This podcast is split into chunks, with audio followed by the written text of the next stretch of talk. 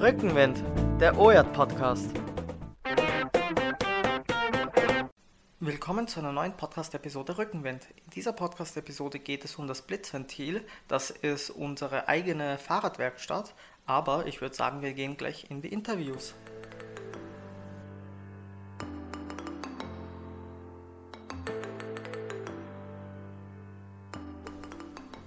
Heute habe ich den lieben Pavel bei mir. Ähm, Pavel, möchtest du dich vielleicht kurz mal selber vorstellen? Ja, hallo, ich heiße Pavel. Äh, ich arbeite bei der offenen Jugendarbeit Dornbirn, bin der Leiter von Jugendfahrradwerkstatt Blitzventil. Ich bin diplomierter Jugendarbeiter. Ich arbeite auch zum Teil als Streetworker bei der mobilen Jugendarbeit Dornbirn. Pavel, was genau ist denn das Blitzventil? Die Jugendfahrradwerkstatt Blitzventil existiert bereits seit 2015. Hier können Jugendliche ihre Fahrräder in der Werkstatt selbstständig reparieren, warten, restaurieren oder umbauen. Dafür steht ihnen das gesamte Werkzeug und Material zur Verfügung. Außerdem können Jugendliche mit professioneller Unterstützung lernen, ein Fahrrad von Anfang an selbst zu bauen.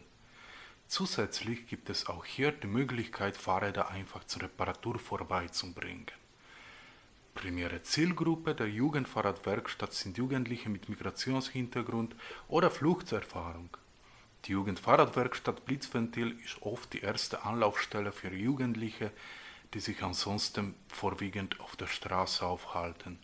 Hier erhalten Sie die Möglichkeit, ein kleines Taschengeld zu verdienen, ganz nach dem Motto sofort arbeiten, sofort Geld verdienen.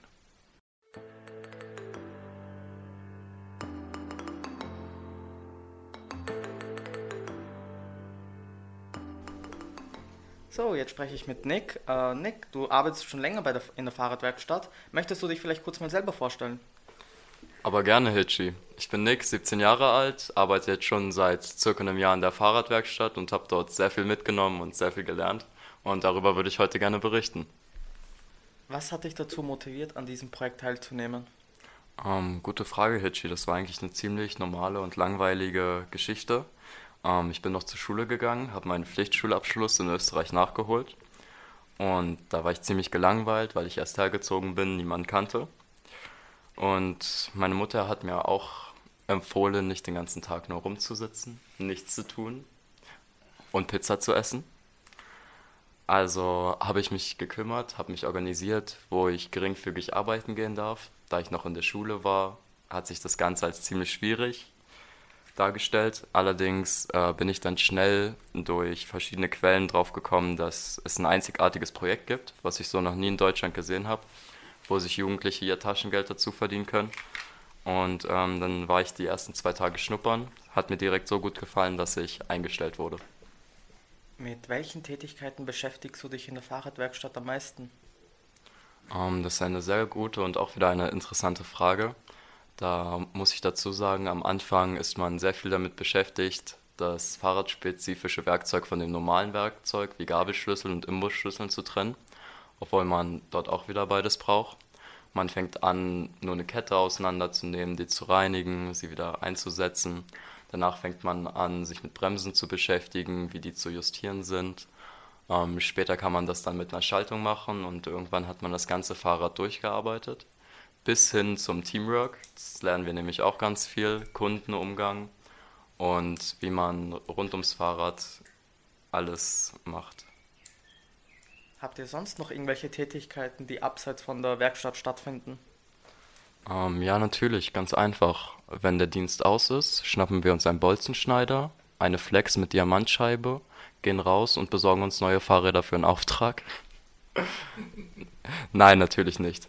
Ähm, wenn die Woche gut lief, dann gehen wir gerne mit unserem Chef mal was essen, der uns auch gerne einlädt. Wir ihn einladen, das beruht alles auf Gegenseitigkeit. Ähm, dann sind wir immer dran, Fahrradausflüge zu machen, äh, rauf zu Pathen und um den Bodensee rum. Und wenn die Jugendlichen das geschafft haben, dann sind sie auch herzlich eingeladen zu einer Fahrradreise nach Holland zum Beispiel. Und es gibt nichts Schöneres, als einen halben Tag lang an einem Kanal in Holland lang zu fahren und die Gegend zu, zu beobachten. Außerdem haben wir dieses Jahr eine wunderschöne Österreich-Reise von Salzburg bis nach Wien geplant mit einem straffen Tagesprogramm. Das wird sehr witzig und sehr interessant wieder. Gibt es irgendwelche Erfahrungen und Skills, welche du hier gelernt hast und äh, mitnehmen kannst? Mm, natürlich nicht. ich bin nur ein Jahr lang in der Fahrradwerkstätte, habe jeden Tag gearbeitet. Ich könnte meine eigene Fahrradwerkstätte aufmachen tatsächlich und kann meinen Freunden helfen, kann das Fahrrad von meiner Mutti, von meiner Oma, von meiner Cousine reparieren. Und dadurch bin ich auch ein gesellschaftlich wichtiger Bestandteil geworden.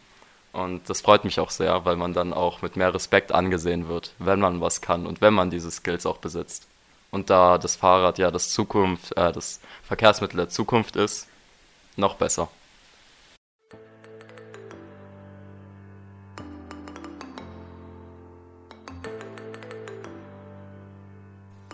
Das war's auch schon mit dieser Podcast-Episode. Danke, dass ihr zugehört habt. In diesem Sinne.